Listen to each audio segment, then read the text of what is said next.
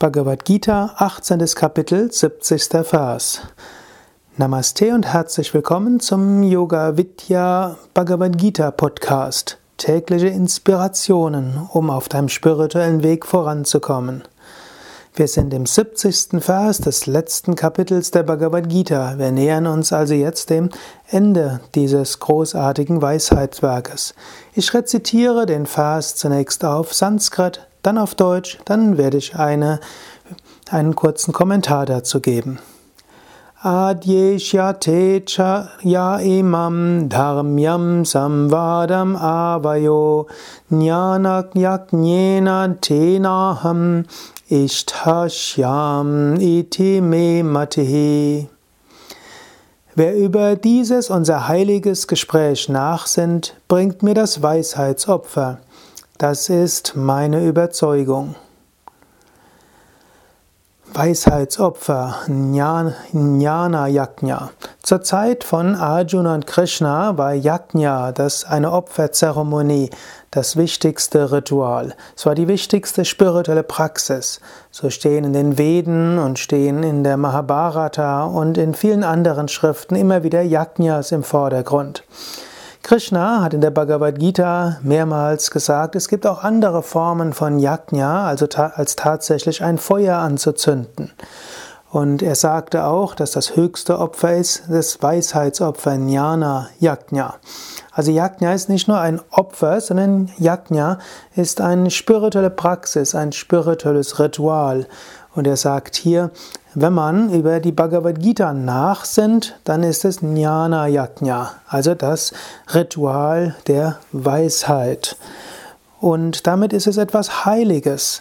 Wenn du also die Bhagavad Gita äh, rezitierst, wenn du über die Bhagavad Gita nachdenkst, wenn du die Bhagavad Gita liest, dann tue das nicht, wie du das mit einem Zeitungsbericht machen würdest und auch nicht wie mit einem Sachbuch sondern sei dir bewusst, es ist ein heiliges Ritual.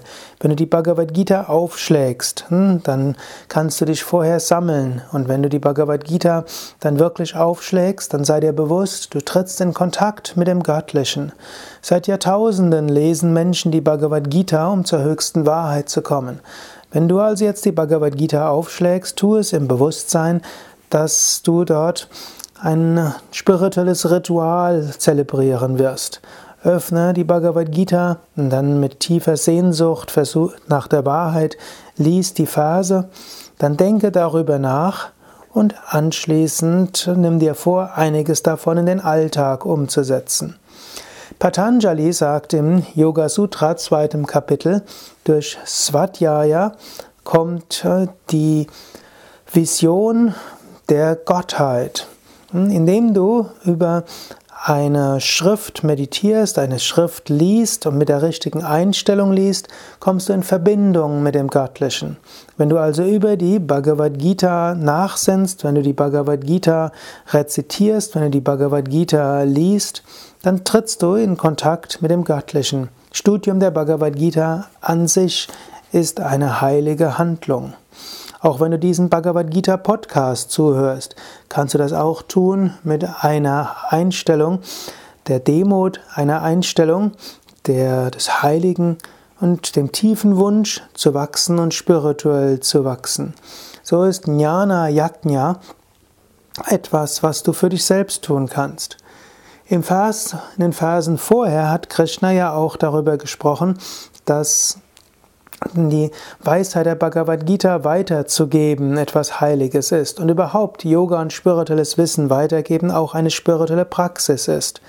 Swami Shivananda hat auch gerne gesagt, spirituelles Wissen weitergeben ist auch Jnana Yajna. Das, darüber spricht Krishna auch an anderer Stelle in der Bhagavad Gita. Er sagt, spirituelles Wissen weiterzugeben ist auch eine Art Opferzeremonie, eine Art Geben. Krishna sagt das an anderer Stelle so, deshalb bezieht sich ja Swami Shivananda dazu. Und Krishna sagt, auch schon die Bhagavad Gita selbst zu studieren und darüber nachzudenken, ist Jnana Yajna. Jetzt kannst du einen Moment lang überlegen oder die Phase nochmals auf dich wirken lassen oder diesen Vers auf dich wirken lassen mit der tiefen Einstellung, dass Rezitation und Anhören der Bhagavad Gita selbst und darüber nachdenken spirituelle Praxis und eine heilige Handlung ist. Adyeshya te chaya imam dharmyam samvadam avayo jnana yaknyena tenaham ishtashyam iti me matihi. Wer über dieses unser heiliges Gespräch nachsinnt, bringt mir das Weisheitsopfer. Das ist meine feste Überzeugung.